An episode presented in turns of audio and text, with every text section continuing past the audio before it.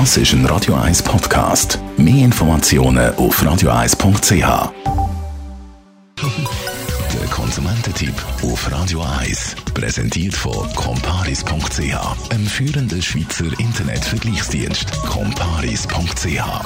Von diesem Telefon bin ich persönlich gar kein Fan Krankenkassenvermittler, wenn man das Telefon bekommt und der Vermittler will einem eine neue Krankenkasse andrehen. Felix Neuli, Krankenkassenexperte bei Comparis. Auch dieses Jahr, im Jahr 2020, gibt es die Anrufe. Ja, grundsätzlich ist es ja nicht verboten, jemanden anzuleiten und ein gutes Angebot zu machen. Was die Herren und Damen aber machen, ist weder ein gutes Angebot, noch ist es ein legales Angebot. Was ist das Problem?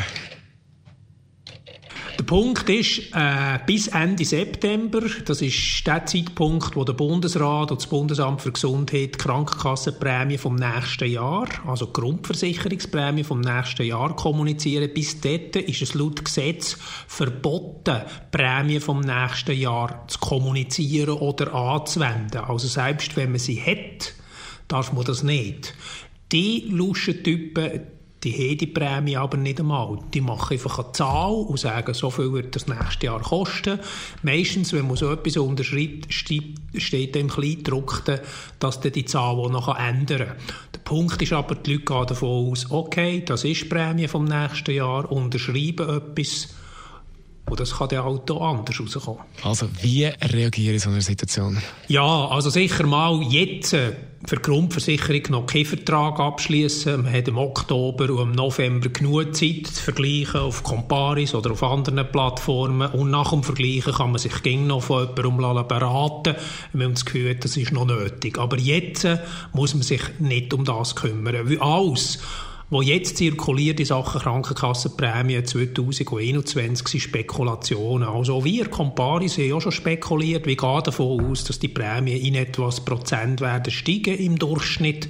Aber der Durchschnitt zahlt ja niemand. Das kann ein bisschen mehr sein oder ein bisschen weniger, je nach Kasse. Also jetzt die Frage nochmal zum Schluss. Eben, das sind dann irgendwelche Zahlen in diesem Vertrag drin. Das ist ja, ist das legal oder illegal von A bis Z? Also grundsätzlich ist es nicht erlaubt, mit falschen Zahlen zu hausieren äh, und sogar falsche Zahlen in einem Vertrag äh, drin zu tun. Aber es ist natürlich klar, wenn da im Kleindruck da steht, okay, es kann auch andere Zahlen sein, dann hat man ein Problem. Aber grundsätzlich kann man ja von so Verträge, die man im Haus oder an der Haustür abgeschlossen hat, äh, bis 14 Tage danach noch zurücktreten. Und selbst, wenn man das Gefühl hat, ich bin jetzt arglistig getauscht worden, das hat nicht gestummen, was der erzählt hat, dann kann man natürlich das aus Grund sagen, der Vertrag ist nichtig, weil man hat mich schlichtweg angelogen. Felix Schneuli, Krankenkassenexperte bei Comparis zum Thema dieser Anrufe von Vermittlern in Sachen Krankenkassen, wo man zum Teil überkommt. Der Konsumententipp jederzeit zum Nachlesen.